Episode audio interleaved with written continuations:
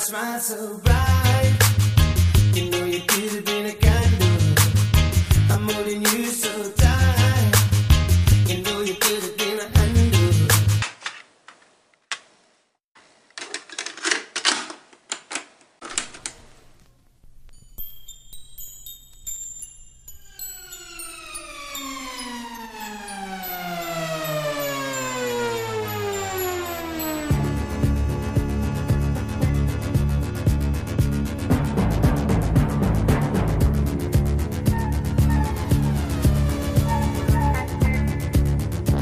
Olá, amigos! Sejam bem-vindos a mais um podcast do Cine Alerta, Alerta Vermelho Especial Trilhas Sonoras. A gente já tinha criado uma tradição de fazer pelo menos dois podcasts de trilha sonora por ano, só que eu acho que em 2015 a gente fez só um. E aí ficou, pô, a gente tem que fazer mais um porque é super legal gravar e a gente gosta de discutir não só filmes, mas a gente também gosta de falar sobre boas músicas, né? Então vamos começar 2016, o segundo alerta vermelho do ano, com uma jukebox, né? Ou uma mixtape, como a gente costuma chamar por aqui.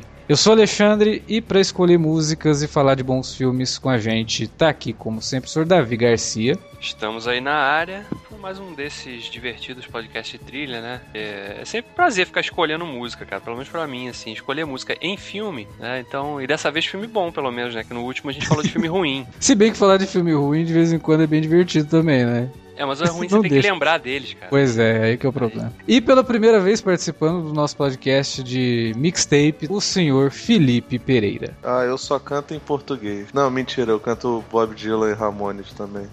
Nirvana também. E metal. Eu, é, eu acho que eu canto algumas em inglês. Não, não tinha feito a conta até agora, né? Estamos aí. É, então, tá vendo? Não é tão brasileiro e tão contra o imperialismo americano assim como ele diz no Facebook. Aham. Não é, segundo os leitores eu sou reaça, né? Mas deixa isso quieto. Essa, essa tatuagem do, do- da foice martelo que eu tenho aqui é de sacanagem, tá, leitor? Tô de esquerda não, porra. Então é isso, vamos falar de música boa e de filmes bem bacanas logo depois da vinhetinha.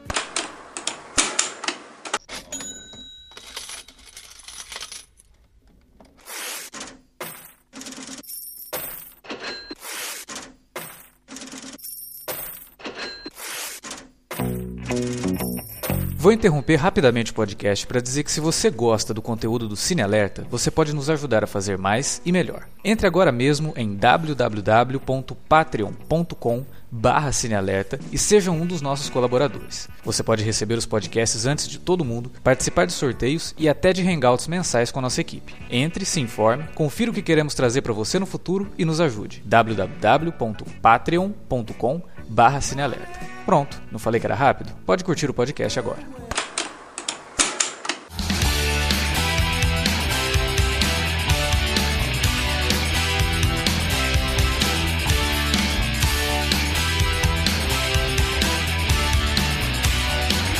A nossa mixtape da vez vai ser inspirada o, o Rock e o Creed, eles estão permeando todo o Cine Alerta durante o mês de janeiro. Não sei se vocês perceberam isso. Já tem um alerta vermelho sobre Rock, já tem o alerta de spoiler sobre Creed. A gente falou, porra, a gente não tem mais o que falar de Rock, né? Não, peraí, dá pra usar uma desculpa pra gravar um mixtape. Vamos falar então sobre filmes de esporte, filmes que tratam de algum esporte ou que se passam dentro de um cenário, né, que, que envolva esportes. Na verdade é sobre as trilhas desses filmes, né? Trilhas Pois é, então a gente vai escolher edificantes, edificantes. trilhas edificantes de Eu tô- filmes Tô esportivos. gravando com a mão pra cima agora. Bom falar também que a gente não vai escolher nenhuma música de rock, porque esse daí é o concurso e já apareceu É. em dois podcasts diferentes aqui, então De ele trilha é. sonora, inclusive. Exatamente. Já Então tocou ele, é, música do rock em dois podcasts de trilha sonora. então ele é inspiração pra esse podcast, mas ele tá de camarote, vai só assistir dessa vez. Não vai entrar a música do rock, mas vai entrar rock. É. Bastante. Cara.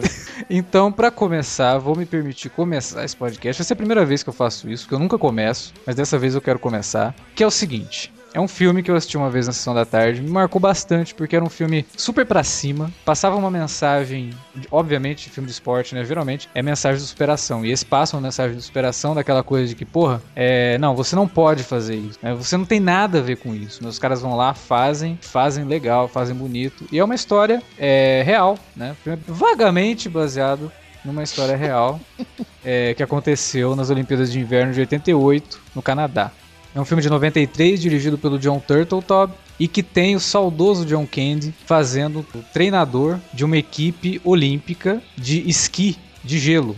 Ah, pô, mas qual é a, a grande, o grande diferencial disso? O grande diferencial disso é que é uma equipe da Jamaica. Ou seja, os caras não têm tradição nenhuma em esportes de inverno, de neve, né? Tô falando de Jamaica abaixo de zero. Filme divertidíssimo, super leve. Como eu falei, passa uma mensagem muito bacana. Um filme de superação muito legal, com um elenco extremamente entrosado e que toca, assim, tem muita, muito reggae, né, obviamente, uma equipe da Jamaica, mas esse filme chamou muito atenção na época por conta de um cover. E é um cover tão marcante que muita gente acha que a versão original é do cara. Eu tô falando de I Can See Clearly Now, do Jimmy Cliff, né? I Can See Clearly Now, na verdade, é uma música de 72, foi gravada pelo Johnny Nash, mas aí o Jimmy Cliff regravou e meio que se apropriou da música, porque ela se tornou uma música total do Jimmy Cliff. Eu acho que ninguém é, imagina I Can See Clearly Now é, na versão original. É sempre, se você falar o nome da música, o cara já vai imaginar a versão do Jimmy Cliff, que é muito, muito boa mesmo. Cara, eu gosto, é um dos filmes que eu, que eu tenho boas lembranças também, de Sessão da Tarde.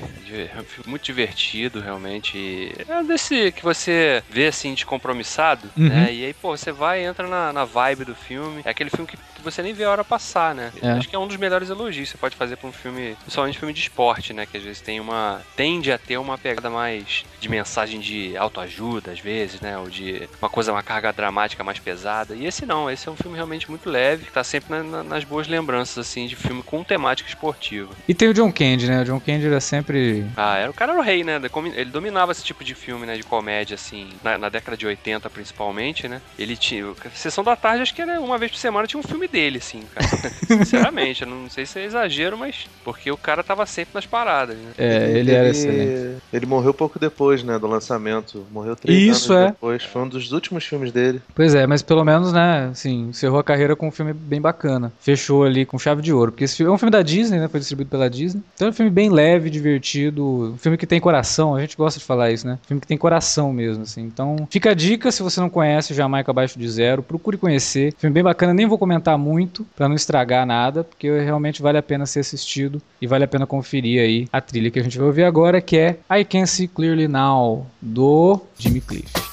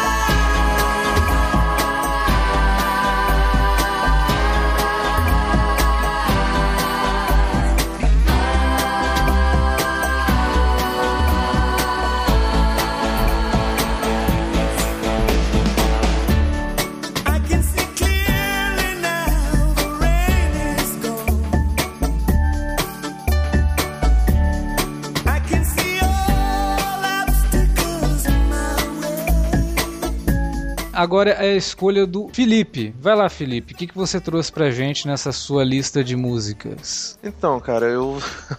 Como eu sou uma pessoa que gosta de ficar transgredindo coisas, é, a primeira coisa que eu fiz foi não escolher um blockbuster. A segunda coisa que eu fiz foi escolher um filme de esporte que não é bem de esporte, né? Que é o, o nosso querido lutador do Darren Aronofsky, né? Pra quem não sabe, a história do, do personagem do Mickey Rourke, o Randy The Rain Robson, que é um... O, o Mickey Rourke ficou um tempo parado, sem fazer, fazer trabalho em cinema, porque ele resolveu dar louca e virar lutador, né? Voltou com a cara toda esburacada, todo destruído. E ele era um bom ator, assim, ele era um cara que se valia é, essencialmente da sua beleza, mas que era um bom ator tal. Aí depois dessa loucura toda, ele voltou para fazer esse filme, e esse filme foi o retorno, se não triunfal, assim, foi o retorno de, de talento absurdo dele, né? É, faz, meio que, que interpretando um pouco do, do, do, estereótipo dele. E é, a música que eu escolhi, ela tem muito a ver com esse período, tanto do Mickey Rourke quanto do, do personagem do, do Robson, né? Que é a, o Wrestler, né? Que é a música do nosso querido The Boss, né? Bruce Springsteen. E, assim, o, o Springsteen é um cara que, que é foda em todos os sentidos, né? Acho que dois anos atrás ele veio no Rock in Rio, do, do, com mais de 60 anos, ele levantou, o pessoal fez um show de duas horas e meia e, e marcou muita gente, as pessoas ficaram, ficaram impressionadas com, com o vigor dele, com a interpretação que ele põe nas músicas dele, né? E essa música, em especial essa letra, ela é muito simbólica, porque ela fala de um pônei que meio que sabe um truque só e que faz paralelo evidentemente com o personagem do Robinson, né, que não consegue fazer outra coisa senão lutar, senão ficar naquele naquele misto de teatro e esporte, né, e que tem problemas seríssimos com, com relação à sua à sua família, com relação a todo o entorno que, do, do, que não envolve a agressividade da luta, né, cara? Você vê que ele é um homem bruto que tenta lidar com, com situações limite, né? Reza a lenda que o Aronofsky fez um roteiro só para esse pro Cisne Negro, né? Que ia juntar os dois, tipo, a bailarina maluca, esquizofrênica, com o, o, lutador fracassado que tá buscando uma nova, uma nova identidade, né? E, assim, se isso realmente tivesse acontecido, seria, um, obviamente, é, um filme só completamente diferente do que foi o Cisne Negro, do que foi o Lutador. Pegaria algum desses pedaços dessa inadequação do personagem do, do Range, né, cara? E assim, o filme tem outras músicas muito boas, né? Tem, tem uma discussão muito legal sobre música, né? Dele com a personagem da, da Marissa Tomei Cassidy sobre o movimento grunge. Eles estão falando sobre Sweet Child of Mine do, do Guns N' Roses. Eles falam que o, o Nirvana sepultou o rock and roll, né?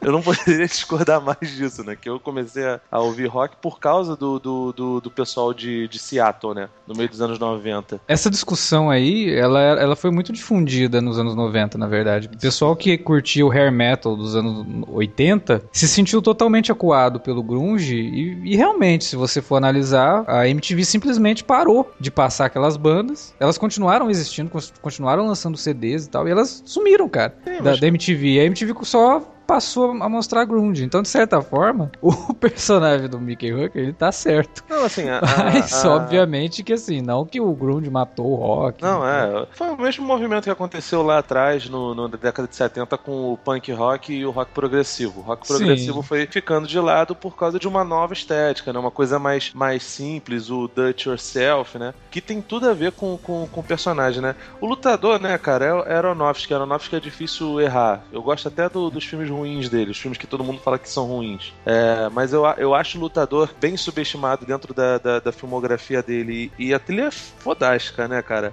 E essa música do, do, do, do The Boys é. É, Springsteen é foda, cara. Springsteen é foda. Não pode faltar. Aliás, a gente, a gente fez uma seleção de, de, de artistas aqui pra, esse, pra essa mixtape. Eu vou te falar uma coisa, hein? Tô, tô orgulhoso. Só coisa boa. O Bruce Springsteen, como você falou, veio no Rock in Rio no sábado, cara. E eu fiquei com dó de quem ia tocar no domingo. Porque, sinceramente.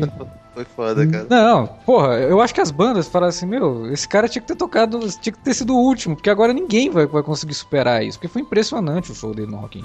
Agora, o, o, Lutador é um puta filme, cara. A gente gravou um, um, podcast já sobre o Aronofsky aqui, e o Lutador, ele é um filme que ele, porra, tem tanta coisa para você falar sobre ele, né, e a gente acabou de falar do rock, e falou do, de como que o rock representa é, muito da carreira do, do, Stallone, e não poderia ser outra pessoa para fazer o Lutador se não fosse o, o Mickey Herc, né? ele traz muito da própria coisa assim de, porra, fui pro ostracismo, né? Ninguém nem lembra mais de mim, mas eu quero provar que eu ainda consigo fazer isso aqui e isso aqui é a única coisa que eu sei fazer também. E é o papel da vida do Mickey Herc, cara. Eu acho que tá pro, pro Mickey Herc como tá o Rock pro Stallone agora no Creed e no Rock Balboa, sabe? É o que traz de volta o cara e faz todo mundo olhar e, porra, esse cara era muito bom, né? A gente não, não deu o valor que ele merecia na época, mas o cara é muito bom, né?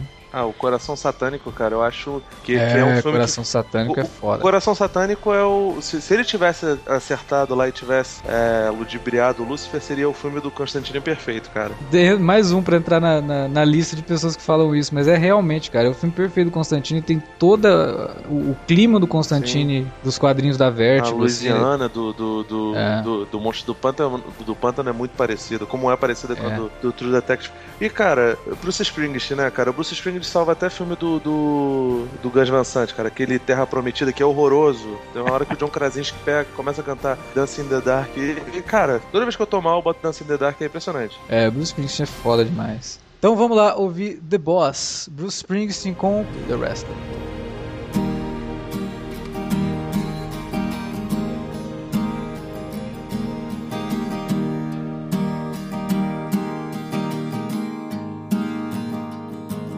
Have you ever seen a one trick pony and feel so happy and free? If you've ever seen a one trick pony, then you've seen me. Have you ever seen a one legged dog making his way down the street? If you've ever seen a one legged dog, then you've seen me. Then you've seen me. I come and stand at every door. And you've seen me. I always leave with less than I had before. And you've seen me, but I can make you smile when the blood it hits the floor. Tell me, friend, can you ask for anything more? Tell me, can you ask for anything more?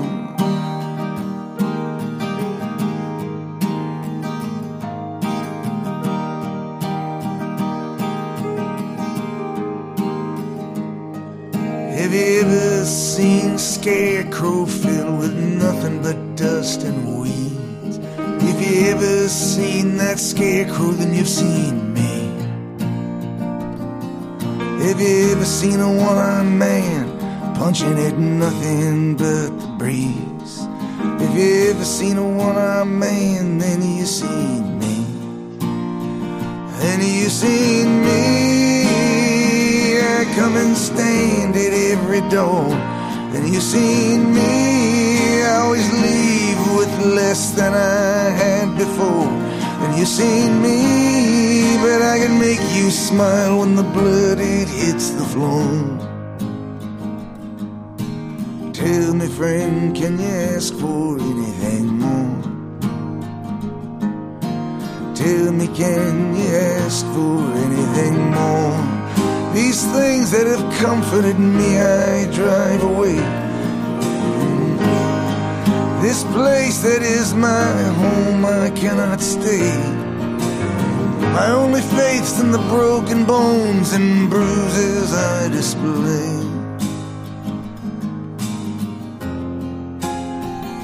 Vai lá, Davi, agora é a sua escolha. Pois é, a gente falou que o rock tava de fora desse podcast, né? Mas a influência dele se expande até por outras escolhas, outros filmes que não tem absolutamente nada a ver com boxe, mas tem a ver com luta, né? Então, a minha primeira escolha é Karate Kid 2, que inclusive foi dirigido pelo John D. Davidson, né? Que é o diretor do Rock, o primeiro Rock, e daquele outro Rock 5 lá que a gente deixa pra lá porque não vale a pena.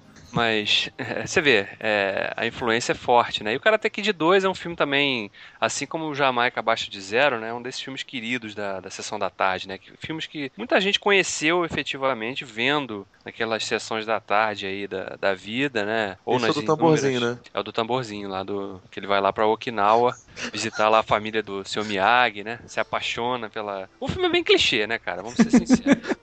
Como qualquer, coisa... como qualquer eh, Karate Kid e seu, seu remake, Discurso do Rei, né, cara? É, exatamente. Mas é um filme divertido, né? Porque tem o, o seu Miyagi, é sempre uma figura interessante, né? E o, o LaRusso também. O LaRusso é um idiota, né? Sempre apanha. Parece que esquece tudo que aprendeu no primeiro filme e vai pra lá e fica tomando porrada. E só lembra de lutar no último minuto do filme. Ah, tá, agora eu dou um golpe e derrubo o cara. É sempre assim, né? Nos três filmes que ele participa é a mesma coisa. Mas o filme é divertido, cara. Eu gosto do filme. E é um desses filmes que tem uma dessas trilhas, uma das, dessas músicas que, quando você fala músicas de cinema, essa é uma das que aparece, assim, no, naquelas listas de top de muita gente. Que é uma música bem chiclete, inclusive. E é uma dessas músicas que marcam, né, década de 80, estão sempre ali naquele, aquelas listas de MTV.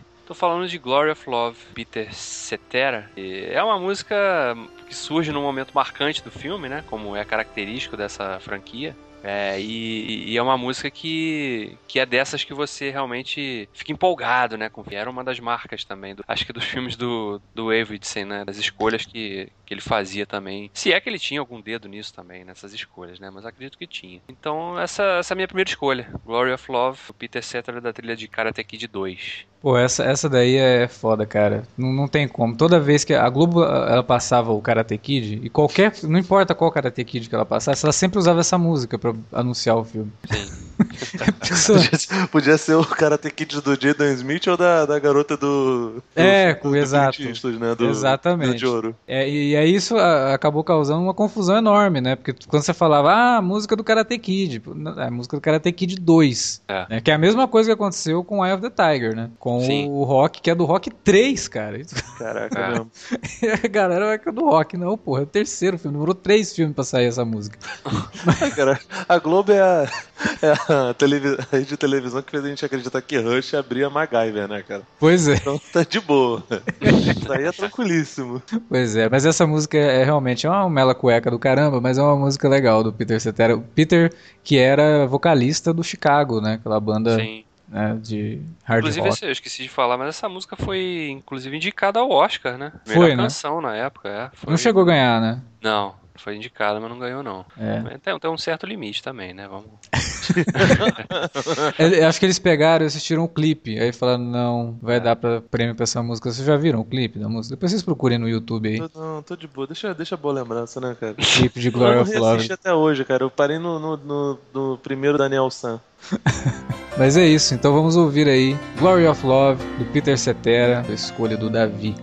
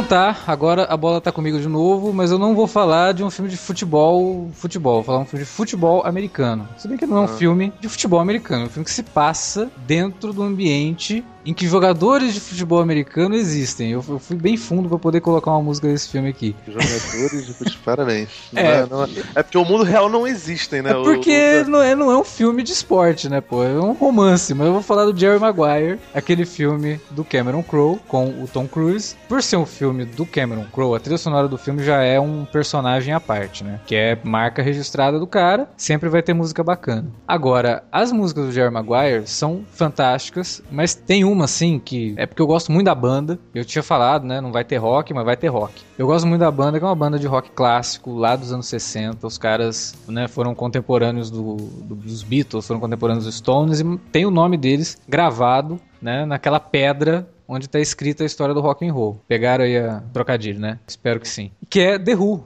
né? E The Who tem The Magic Bus, que é uma puta música bacana que toca no Jerry Maguire. Jerry Maguire é um filme que eu gosto bastante. Eu não sei qual é a posição de vocês quanto a filmes do Cameron Crowe, mas eu gosto bastante da, da, da filmografia do cara. É, e é um filme que, como eu disse, é um romance. Mas ele é um romance meio que por tudo, assim, né? Ele é um romance tanto entre um homem e uma mulher, mas ele também tem todo o lance do futebol, que o personagem do Tom Cruise, ele é um agente, né, de, de esporte, e que ele tem lá um cliente dele, que é o Cuba Gooding Jr., que é um, é, tinha, tinha nome, mas, né, por conta de um machucado, ele fica meio desacreditado. E aí todo, toda a história dele tentando conquistar a personagem da Renée Zellweger, ela vai de encontro, né, ela é paralela à negociação que o Tom Cruise faz com o Cuba Gooding Jr. durante todo o filme. É uma, é uma bela história, eu acho que é um dos melhores roteiros do Cameron Crowe, gosto muito desse filme, e acho que a interpretação do Tom Cruise é uma das melhores dele, assim, tem momentos no filme que são hilários e tem momentos que são bem é, verdadeiros, assim, ele consegue passar muito da ideia do cara que chegou num ponto da vida que, porra, será que eu tô fazendo aquilo que eu acho que é certo, né? Eu tô me comportando da forma como se eu fosse um, um jogador de futebol, eu gostaria de ter a mim mesmo como agente pelo que eu faço com os outros. Ele começa a se fazer essas perguntas, né? E acaba se tornando um pouco polêmico e, e vai nessa assim de essa vida que eu levo, é essa vida que eu quero.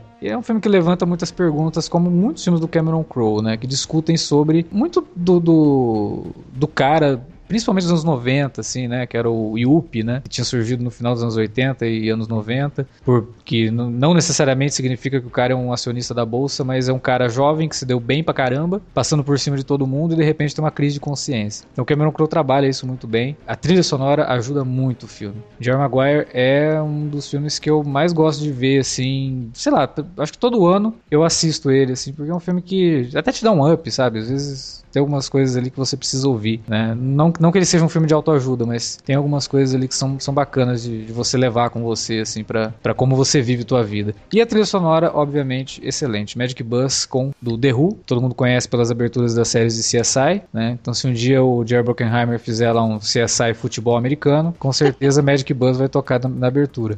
Cara, eu gosto bastante do, do Jerry Maguire também. Foi, inclusive, quando o filme foi lançado, ele foi lançado, acho que já no finalzinho, né, de 96, né, se eu não me engano. É dezembro de 96. No dezembro, né? É. É, ele- o filme foi indicado em várias categorias importantes no Oscar seguinte, né? É, O Cuba Gooding Jr. ganhou, né? Melhor ator coadjuvante. isso. Aí depois, não sei o que ele arrumou com a carreira dele. Que...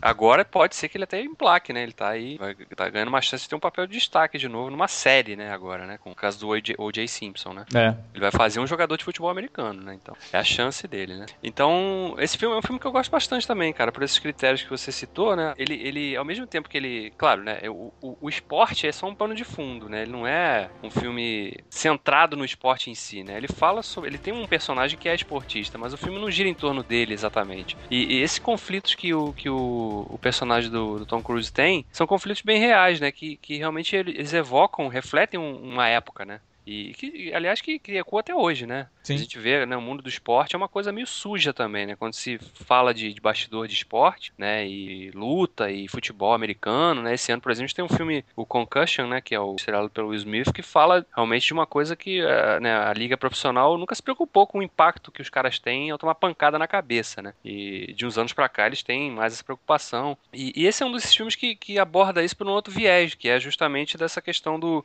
a relação dos empresários com, com os seus representados, né? E, claro, ele tem a aposta numa história romântica de fundo pra vender, porque é um filme com o Tom Cruise, né? O Tom Cruise é galã, então tem que ter, né? O cara tem que, tem que vender esse tipo de personagem também. Mas ele não fica preso só nisso, né? E o Cruise foi até indicado também, né? Sim, É, foi. Ator, né? Foi ator e acho que o roteiro do, do Crow também foi indicado. Foi, foi indicado pra não trai. montagem e foi indicado a melhor filme também. É, mas é um filme legal, cara. É um filme que eu gosto e se eu tô de bobeira em casa e dando as- aquela zapiada e pego num canal, eu acabo continuando vendo o filme ali. Inclusive, a música principal da trilha é do Bruce Springsteen, que é Secret Garden, né? Mas como o nosso amigo Felipe já tinha escolhido uma música do Bruce Springsteen, né? E eu gosto muito do Who, vamos de Magic Bus.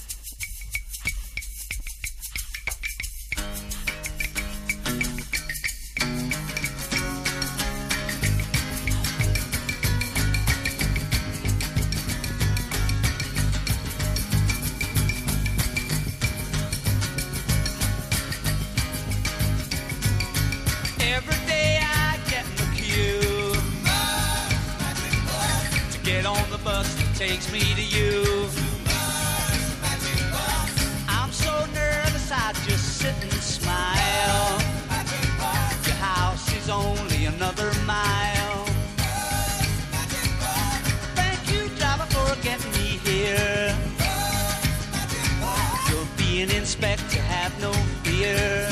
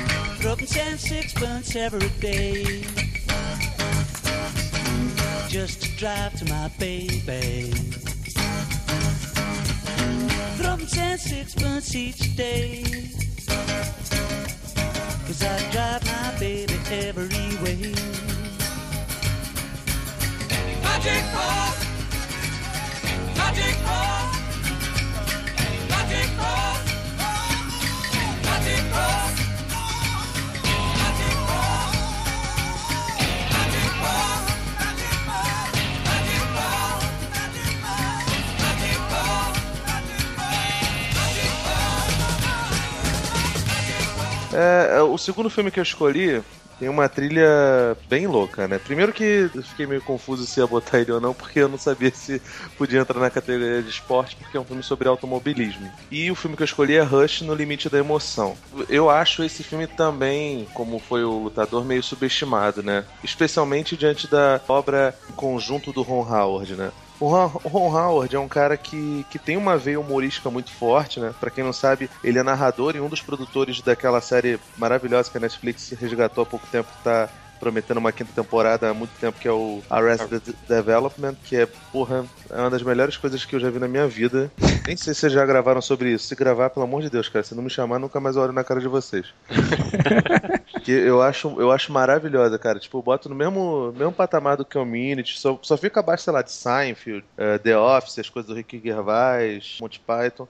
E assim, o, o Ron Howard, ele é conhecido por fazer muitas biografias e biografias geralmente chapa branca. As pessoas normalmente lembram de Uma Mente Brilhante, né? O fato dele ter driblado questões polêmicas como os adultérios, né? A vida do, do, do matemático lá, os casos homoafetivos e aquela coisa toda, né? No Rush, ele, ele mostra uma história de rivalidade, né? Entre o John Hunt, que é interpretado pelo nosso querido Thor, né? O Chris Hemsworth, e o Nick Lauda, pelo Daniel Bru, que infelizmente também é é subaproveitado no, no cinema de Hollywood, ele que é muito bom. E mostra uma competição, né, entre os dois pilotos que, que foram durante muito tempo quase inimigos, né, cara?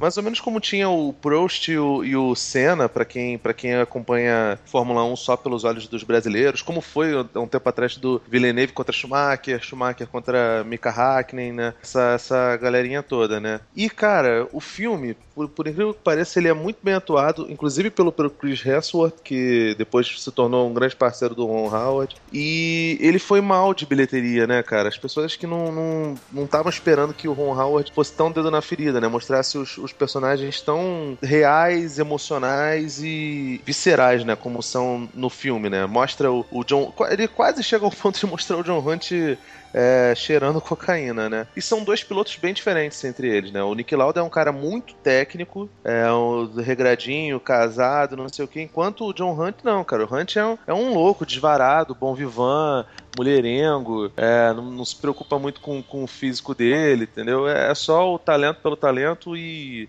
tanto que ele teve uma carreira bem mais curta do que foi a, a carreira do Lauda, né? E assim, a trilha sonora do, do, do, Rush, ela é muito boa, né, cara? Tem o Dynamite do, do Mud, que, é, que eu acho bem legal. Tem até a música brasileira, o É Baiana, da Clara Nunes. Tem Many Rivers The Cross, que é o do nosso querido Jimmy Cliff, que a gente citou lá, lá no Jamaica Abaixo de Zero. Mas a música que eu escolhi foi o Fame, do Camaleão, né? Infelizmente recém-falecido David Bowie, né? Que, por incrível que pareça, faz a, a letra faz eco com as, as duas trajetórias mostradas em tela, né?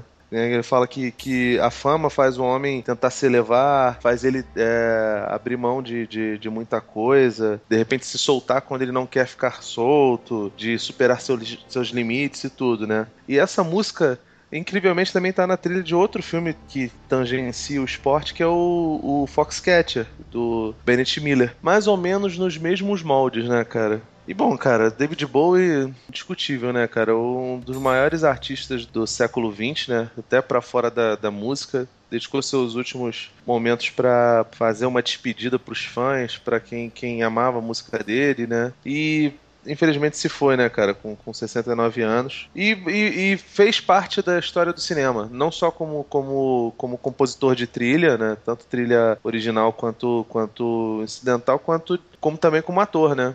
Uhum. É, inclusive, fazendo uma pequena pequeno jabá de mim mesmo, é, escute aí o nosso Fora da Curva sobre dois filmes do Bowie, que é O Homem que Caiu na Terra e O Fome de Viver, que a gente fala bastante sobre essa carreira do Bowie no cinema e como que o cara, tudo que ele fazia assim, ele elevava, né, transgredia. Não era simplesmente, ah, você é ator fazer qualquer coisa, não, né? Ah, vou, vou fazer qualquer música. Não, né? É o Bowie, o, porra. O Bowie, o Bowie, quando ninguém ligava para visual, ele se vestia de um jeito completamente escalafabético, não sei o que, revirava tudo. Aí hoje, quando Lady Gaga era a coisa mais alardeada no mundo, ele vai, fica discretíssimo, faz a fina, sacou? É. E, e, consegue revolucionar tudo, né, cara? E Fame é sobre isso também, né? É. Inclusive, Fame tem uma. Não é só do David Bowie, né? Tem um outro cara que co-compôs a música com ele. Um cara pequeno, esse tal de John Lennon. John Lennon o Rush é um filme que me surpreendeu bastante também, porque os filmes do Ron Howard eles tendem a ter uma narrativa quase chata, né? Meio maçante, assim. Quando não é isso, é água com açúcar demais, ou é adocicado demais, sabe? E esse filme é,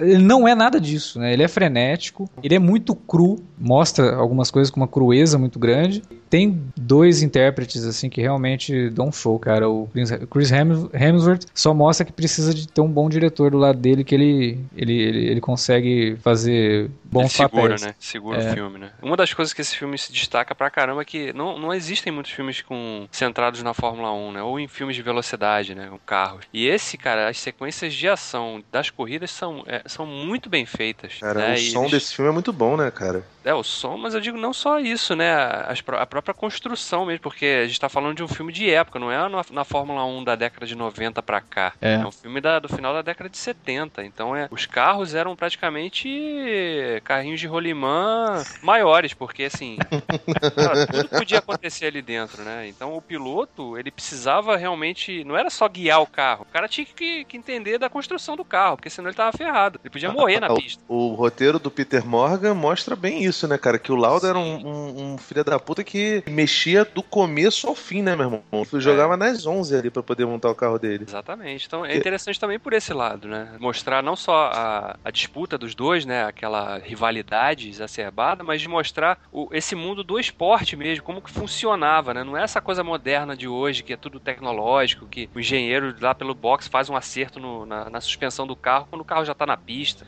Então, quer dizer, é, é outra, outro universo, cara. Então é legal também por isso. né? É um filme que eu gosto bastante. Você acaba até valorizando bastante esses caras, né? Que corriam nessa época. Você, pô, porra, os caras tinham que ser muito foda pra fazer isso, assim. Sim. Assim, É. era, era carrinho de rolimã, mas com o motor de um avião, né?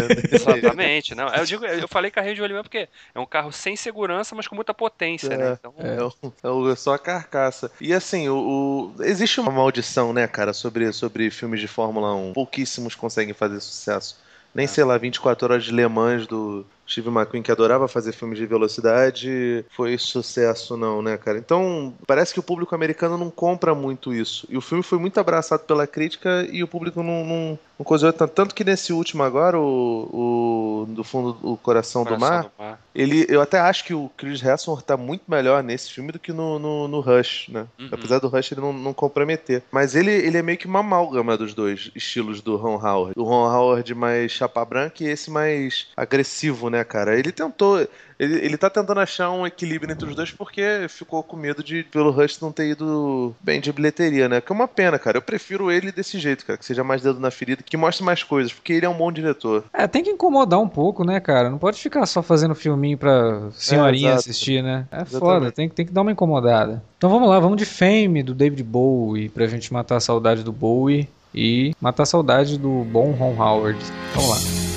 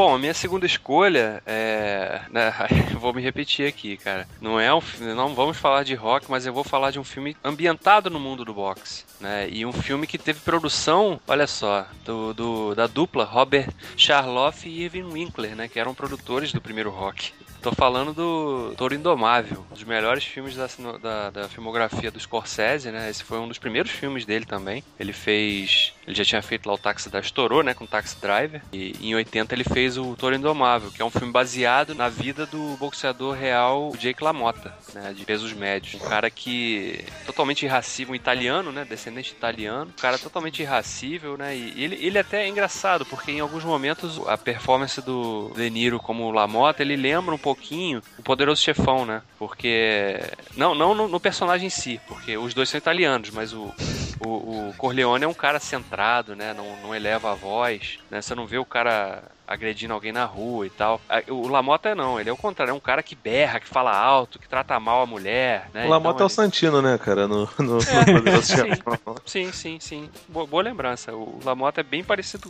Tem aquela verve do Santino mesmo de ser explosivo demais, de, de sempre pensar com a cabeça errada, né? E, e é estouradaço, assim. E é um cara, e é um, um personagem, um protagonista que você. É difícil você torcer por ele, né? Porque a história é em torno dele, mas você vê que é um cara, é um cara babaca o tempo todo, né? Ele teve várias oportunidades ali, mas nunca se focou, né? Nunca levou muito a sério aquilo, embora tenha chegado a ser campeão mundial também. Esse filme, inclusive, ele retrata várias lutas que estão aí no, no, no livro, né? Das grandes lutas do, do- da história do boxe, que era. Ele, ele chegou a lutar cinco vezes com Sugar Ray Robinson, que era também outro grande pugilista da época. A gente tá falando daí, da- de- quando eu falo da época, é, são, são um período da década de 40, 50, né? Foi realmente o período de, de, de maior auge, assim, do Lamota, né? Que, inclusive, é interessante esse filme também mostra, porque hoje em dia, quando se fala desses mais famosos do mundo do boxe, né? Você são caras que lutam, fazem uma luta no ano e vão ficar, de repente, seis, sete meses sem lutar. Naquela época, às vezes o cara lutava no intervalo de duas semanas. Ele acabava fazendo uma tava todo arrebentado, duas semanas depois o cara já tava no ringue de novo. Mas é um filme legal, assim, porque ele, ele tem personagens fortes, né? E tem o Joe Pesci, né? Também que é um,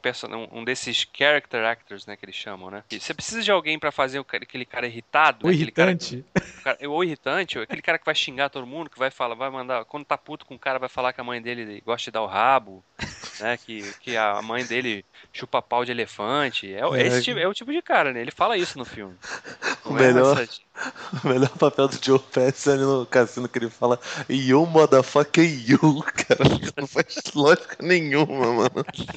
Não, nesse filme também tem vários desses momentos. É um filme que tá no Netflix, né? Esse é um filme da década de 80 que muita gente, infelizmente, ainda não viu até hoje. Vale a pena visitar um filme preto e branco também, que é uma, é uma coisa que eu particularmente gosto muito, que deixa o filme mais bonito. É, é um filme com uma fotografia muito muito bonita e direção do, do Scorsese, porque na década de 80, né, pensar no, no que a gente viu em Creed, que era aquelas sequências no, no ringue que você praticamente está ali no ombro do lutador, né, acompanhando os golpes dele. O Scorsese já tinha feito isso lá atrás, na década de 80, né, com, Exatamente. em algumas sequências ali do Lamota. Tudo bem, em alguns momentos você percebe que há uma, uma artificialidade ali, porque você dá pra ver claramente que o golpe nem pega no rosto do, do adversário, mas assim, pela, pela, pela engenhosidade, né, e pelo período que o filme foi feito, é, é de tirar o chapéu, né, porque o Scorsese fez. E, e é um filme legal também porque tem, tem um personagem da personagem feminina, da Kath Moriarty, que faz a esposa do Lamota, né, e sofre todo tipo de, de, de abuso, né, do marido, né. O cara é extremamente ciumento, é uma coisa que você vê, já permeia a sociedade há muito tempo e que nesse mundo, principalmente de esporte, né, de luta, né, você vê que são caras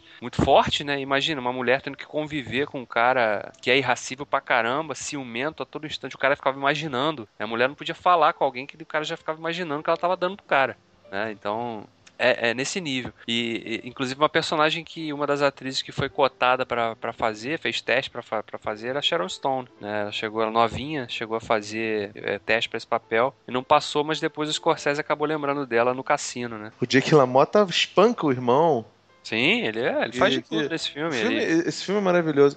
Acho que, a- a- se eu me lembro bem, a primeira vez que eu vi, ele foi numa desses noitões do Cine Belas Artes ali de, de São Paulo, que fica na, na, na HSBC Belas Artes, que fica ali na Paulista. Foi, foi um desses madrugadões, eu vi caraca, eu fiquei muito assustado, cara, porque o filme é muito, muito poderoso. Eu já gostava pra caramba do Scorsese, Scorsese é o meu diretor preferido, falo nem entre os vivos, o diretor mesmo, sei lá, talvez ele e o Fellini. E o, o Jake LaMotta, ele, ele foi um cara que, que se gabou durante a vida inteira, que nunca perdeu pro, pro Sugar Ray, que é uma lenda do, do, do, do esporte, por nocaute, né? Então, Nunca foi derrubado, né? Ele- a última sequ- uma das últimas sequências da carreira dele é justamente isso, né? Ele, ele meio que entrega os pontos, o cara tá indo de porrada e ele perde a luta, mas faz questão de ir lá falar pro cara, "Ó, você ganhou, mas não me derrubou não, viu? Eu te derrubei. Quando eu ganhei de você, eu te derrubei, te joguei no chão. É, E ele faz questão disso. É um cara egocêntrico pra cacete também, né?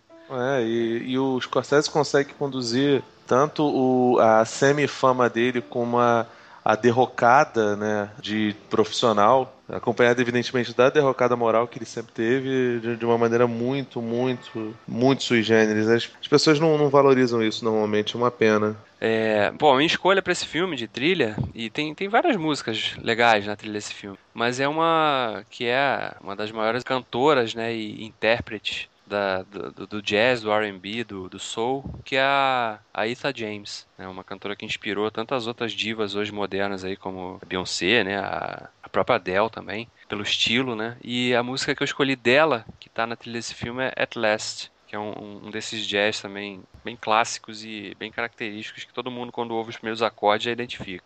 Vai tocar agora, você vai ouvir e você vai lembrar de uma coisa que o Davi tinha lembrado em off. Você vai lembrar também daquele comercial do Guaraná Antártico, aquele Guaraná suado, girando e sensual na sua TV. E vai te dar sede, inclusive. Vamos ouvir então Eta James com At Last.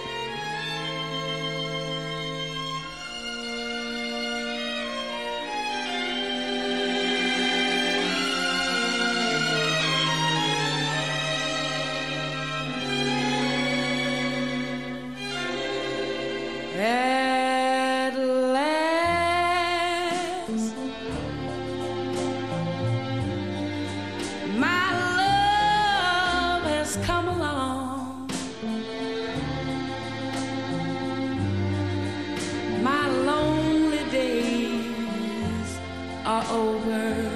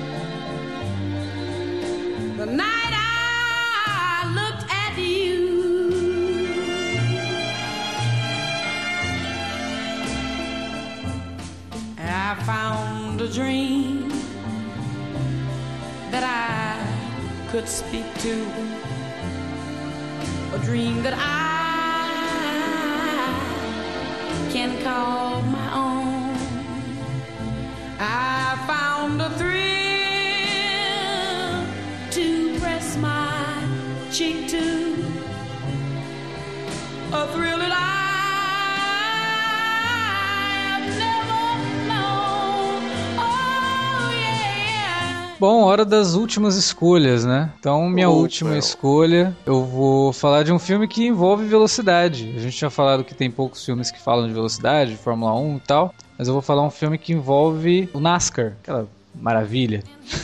Se você falar que você vai escolher alta velocidade do Stallone, cara, Não, não é. ou fuga pela vitória, nunca mais. Não, não, não, não. Filme da vez é um filme que é muito, como diria o nosso caro Wilker, que não tá por aqui, é muito massa velho. É um filme do Tony Scott, com Tom Cruise. Porra, falando outro filme do Tom Cruise, né? Agora que me caiu a ficha pra isso. Dias de Trovão, que na verdade é o Top Gun sobre quatro rodas, né? É quase uma refilmagem do Top Gun, só que você troca o, o ambiente da aeronáutica pelo, pela corrida de NASCAR. É incrível, cara.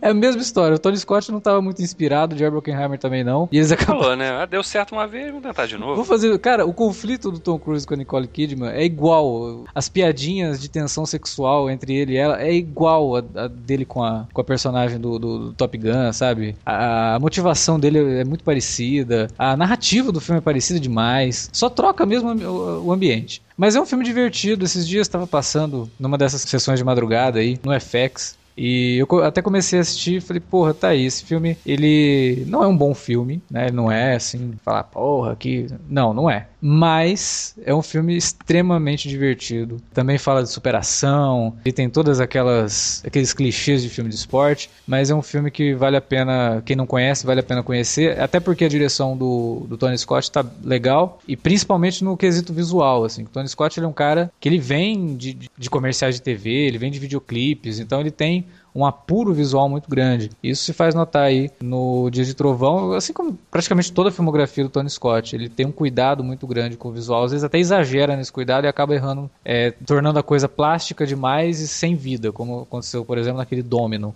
Parecia que o filme tinha 5 horas quando eu terminei de assistir. Mas Dia de Trovão não, Dia de Trovão ele é um filme bacana divertido, passa rápido. A trilha sonora incidental é do Hans Zimmer e ele ajudou a compor a música que eu escolhi aqui e que de novo, como eu disse, não tem rock, mas tem rock. A música que eu escolhi, Last Note of Freedom, que é cantada pelo David Coverdale do Whitesnake e que foi o Tom Cruise que pediu pro David Coverdale cantar a música. Aí o David Coverdale ajudou a escrever a letra, o Hans Zimmer fez a música junto com o Billy Idol e aí ficou essa maravilha chamada Last Note of Freedom, que é uma balada, mas que ela no- lá, no meio ela dá uma, uma crescida assim e se torna uma power ballad, né? Típica do finalzinho dos anos 80. O Coverdale gravou essa música no intervalo entre turnê, ele estava fazendo a turnê do álbum eh, Sleep of the Tongue do Whitesnake. Foi o último álbum do Whitesnake mesmo, depois só saíram era, era mais Coverdale e Whitesnake, quer dizer, era mais a carreira solo dele, ele compôs uma outra banda ali pra falar que era Whitesnake, mas não era exatamente, né?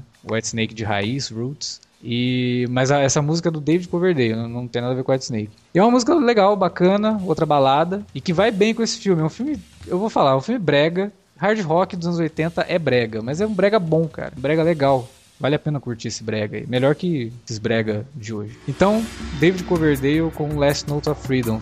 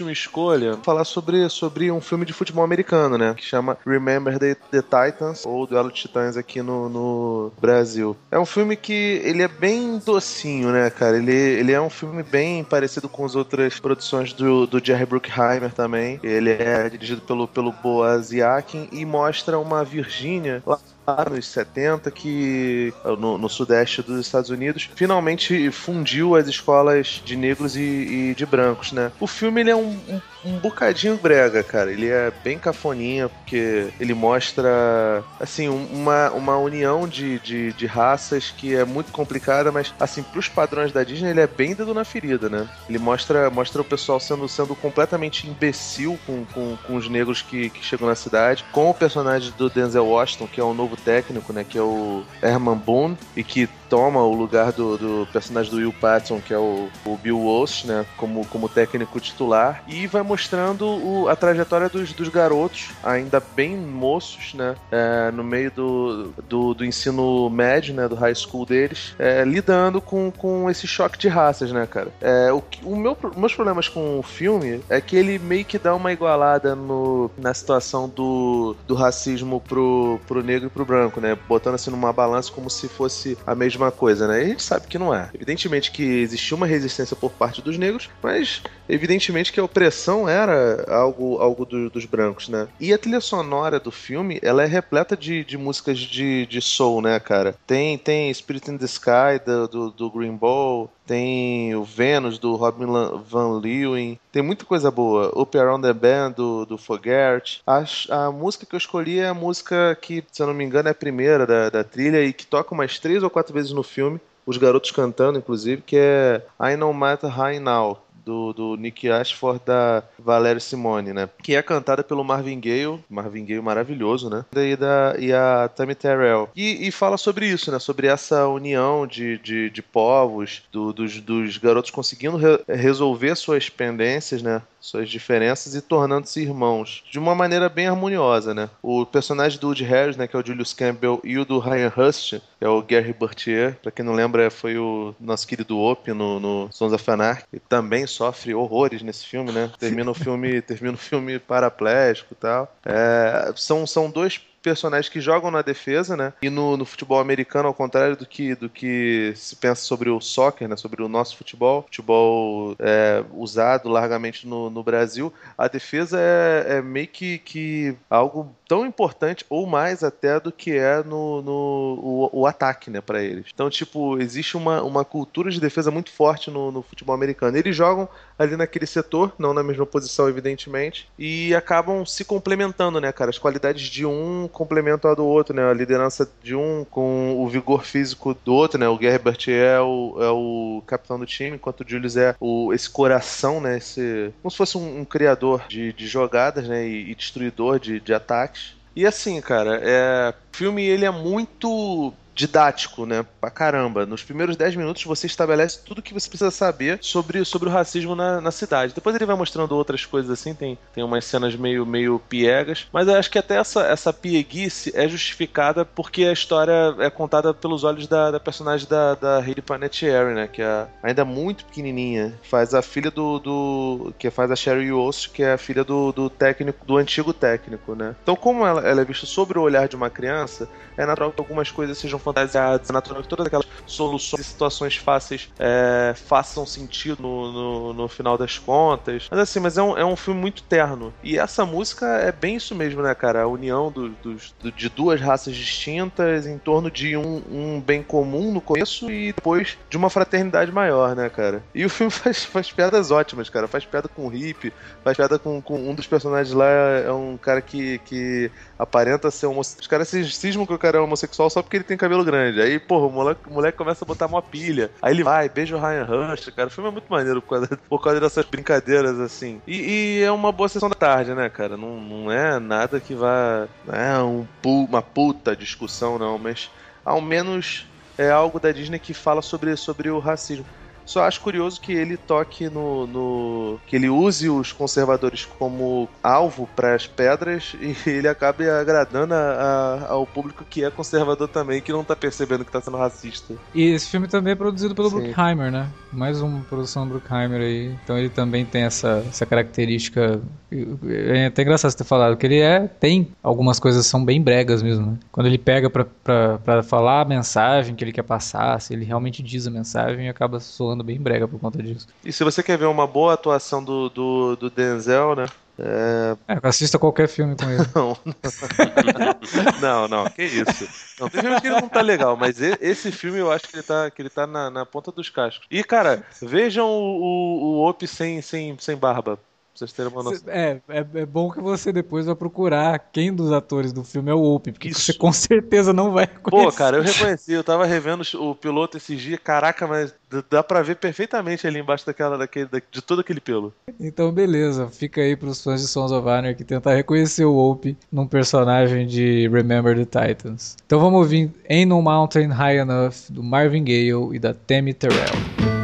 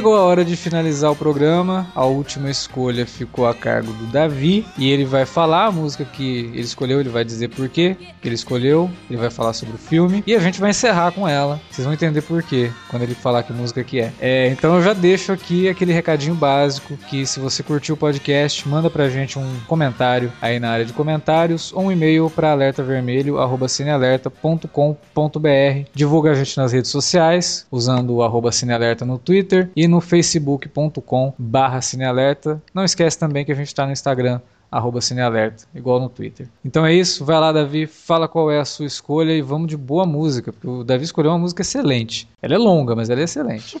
É, a minha, a minha última escolha é. Você vê, tem coincidência, né? Porque é um filme também que foi estrelado pelo Denzel Washington. Foi um filme que ele fez um ano antes do Duelo de Titãs. E um filme que, que eu gosto bastante, assim. É, é, eu tô falando do, do Hurricane, é o Furacão, que é baseado na história de um boxeador, né? Eu tinha escolhido o Toro Indomável, então, então tô falando de outro filme. Muito violento, Davi. Você você É, tá mesmo. tá muito violento, É só cara. luta, Você né, pegou cara? Karate Kid, É verdade. Toro Indomável e Furacão, cara. Hurricane. Só filme de porrada, cara. Não, é mais um filme ambientado no mundo do boxe, que conta a história do Rubin Carter, que foi injustamente, né, pelo menos é, é o que o filme, a mensagem que o filme passa pra gente, foi injustamente preso acusado de um assassinato que ele não teria cometido, né? E aí o filme que discute também muito a questão racial, né? Parece que até foi engraçado, né? Porque a gente falou do duelo, do duelo de titãs que traz isso também, essa discussão, mas aqui ela é muito mais profunda, né? Ela é muito mais forte, marcante, né? E é um Hum. cara que você vê que tava ali galgando ali posições na, na carreira dentro do mundo do boxe, vinha ganhando um certo destaque, mas que por conta da questão racial realmente se viu envolvido ali então numa, numa acusação gravíssima de assassinato, foi incriminado e, e teve um julgamento bem polêmico também que, que acabou colocando de fato o cara na cadeia e quando você vê o filme e depois passa a pesquisar realmente a história, você vê que foi um julgamento que teve muitas, cores, muitas coisas bem esquisitas, né? Não só na composição do próprio júri, que era todo branco, né? numa cidade que já tinha um histórico de racismo muito forte. Então ele ficou preso muito tempo, mas saiu da prisão e, e morreu em liberdade, né? Mas perdeu muito tempo da vida realmente por um crime que tudo leva a crer que ele não cometeu, que foi usado realmente pela questão racial, que é muito forte ainda marcante, tanto naquela época, mas continua ainda muito forte hoje também, não só nos Estados Unidos, mas nos vários cantões do mundo aí, né? No Brasil inclusive. E a música que eu escolhi pra esse filme é uma música que, inclusive, o, o- foi uma música de protesto, de fato, né? Um dos artistas mais proeminentes da época, que fazia mais sucesso já na época desse caso. É, eu falo da década de 70, né? Que foi quando aconteceu essa história. É o Bob Dylan. Bob Dylan meio que comprou a briga mesmo por aquilo ali e fez uma música contando a história do, do Carter, né? contando a, a história toda da injustiça que ele sofreu através dessa música, que, que ele batizou inclusive pelo nome que o, que o, que o Rubin Carter o apelido né, que o Ruben Carter tinha como lutador, que era o Furacão, o Hurricane. É, é uma música muito bacana, que tem uma pegada forte, assim, a letra dela é, é foda, cara, porque ele tá contando uma história, mas ele consegue fazer uma letra com, com uma musicalidade muito boa, muito linda mesmo, e que é uma das músicas que eu mais gosto também da carreira do Bob Dylan. É, esse filme é uma porrada atrás da outra, né, cara? Quando ele resolve pegar essa parte da- do racismo mesmo e todo o preconceito e do procedimento jurídico pelo qual o cara passou, e aí tem, um- um grupo né, de estudantes que resolve investigar o negócio e que acaba se correspondendo com ele e tal, e ele vai contando a história. É realmente muito bom, cara, né? E soco no estômago a todo momento. Assim, quem fala que ah, racismo não existe, isso daí é, é intriga da oposição, não sei o que. É, cara, eu sinto muito. Você pensa assim, deve ser muito bom pra você, né? Não ter que passar por isso, Eu mas. sinto muito você está errado. É, inclusive, É. esse filme foi lançado, a crítica, né, muitos críticos, né, mostrando, né, realmente como essa questão ainda é muito viva. Esse filme, quando saiu em 90, teve muito crítico que, que duvidava, né, esse filme está romantizando a história, né, esse cara não é inocente, nunca foi inocente, esse cara tinha ficha criminal. Ah, cara, É, não até hoje, né, cara? Outro dia, outro dia eu fui falar sobre um. Fui falar de um, de um documentário horroroso que tinha na Netflix sobre o Gaddafi. E aí eu falei, né, que o, que o documentário ele tornava o Gaddafi um, um vilão desnecessariamente, sabe? Um, um- como se ele tivesse nascido do inferno esse negócio todo, entendeu? Mesmo que a pessoa esteja culpada, cara, se você desumaniza, você corre o grande risco de gerar novos vilões, né, entre aspas, iguais a, a- a essas figuras. Não é muito complicado. E assim, É. impressionante o Denzel, né, cara? Que o Denzel, ele, ele é um cara que se mete nesses, nessas questões políticas e ao mesmo tempo que ele se mete nessas questões políticas, ele faz filmes pro, pro, pro povão, né? Faz muito filme de esporte. Ele fez o, o Duelo de Titãs, ele fez o Hurricane, ele fez o Jogada Decisiva com, com, com o Spike Lee. Então, tipo assim, ele, além de, de tocar em questões políticas, ele também vai e apela pra uma coisa que, que é lugar comum, né? Que o, o povo estadunidense, especialmente, não tem muito, muito, assim como o brasileiro, não tem muita tradição de discutir política, mas é muito aficionado por esporte, né, cara? E esses e todos esses filmes têm uma, uma carga de, de discussão de racismo muito forte, claro que, né, cada um deles nos seus respectivos pedaços, nos seus papéis, né? Exatamente. Muito bem, ficamos por aqui. Vamos encerrar com Hurricane do Bob Dylan. Puta música. Bom, Bob Dylan também é outro que dispensa apresentações. né? Eu tinha falado lá atrás que a lista de artistas que a gente escolheu pra falar desse, de- desse tema tá impressionante. Porra, encerrar com Bob Dylan, né? A gente começa com David Bowie e encerra com Bob Dylan. Tá bom pra caramba, né? Vamos terminar com Bob Dylan, Hurricane. A gente volta daqui 15 dias com mais Alerta Vermelho e na semana que vem com mais podcasts Fora da Curva e os minicasts de Arquivo X, que começam nessa sexta. Então fica ligado aí. Até mais, galera.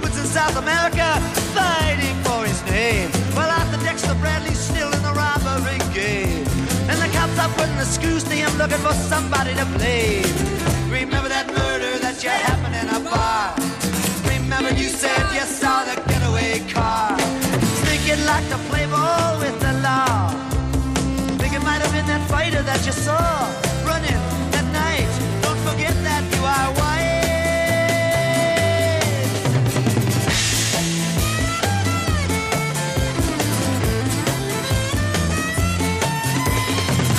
Dexter Bradley said, I'm really not sure. The cop said a poor boy like you job and you're talking to your friend Bello. You don't wanna have to go back to jail, be a nice fellow. You'll be doing society a favor. That son of a bitch is brave and getting braver.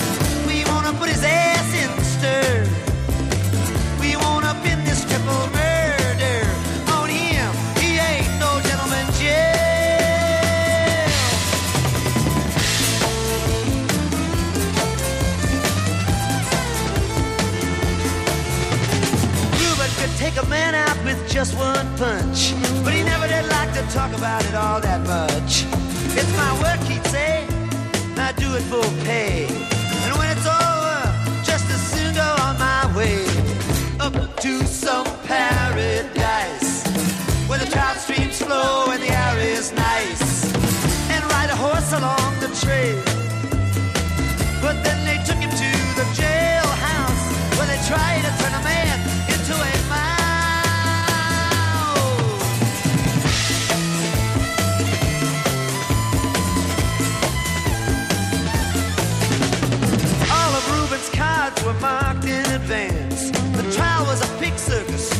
never had a chance. The judge made Reuben's witnesses drunkards from slums. To the white folks who watched, he was a revolutionary bum. And to the black folks, he was just a crazy nigger. No one doubted that he pulled the trigger. And though they could not produce the gun, the DA said he was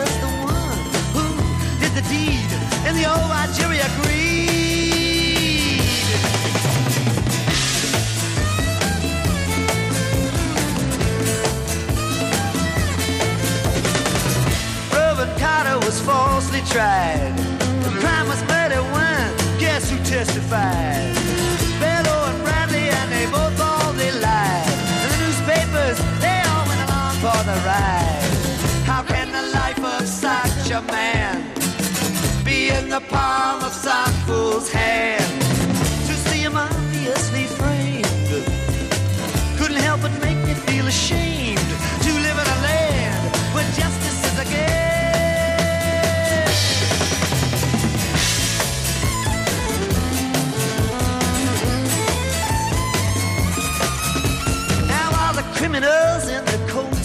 Ties are free to drink martinis and watch the sunrise. While Reuben sits like Buddha in a ten-foot cell, an innocent man in a living hell. Yes, that's the story of the hurricane, but it won't be over till they clear his name and give him back the time he's done put in a prison cell but one time. He could have been the champion of the world.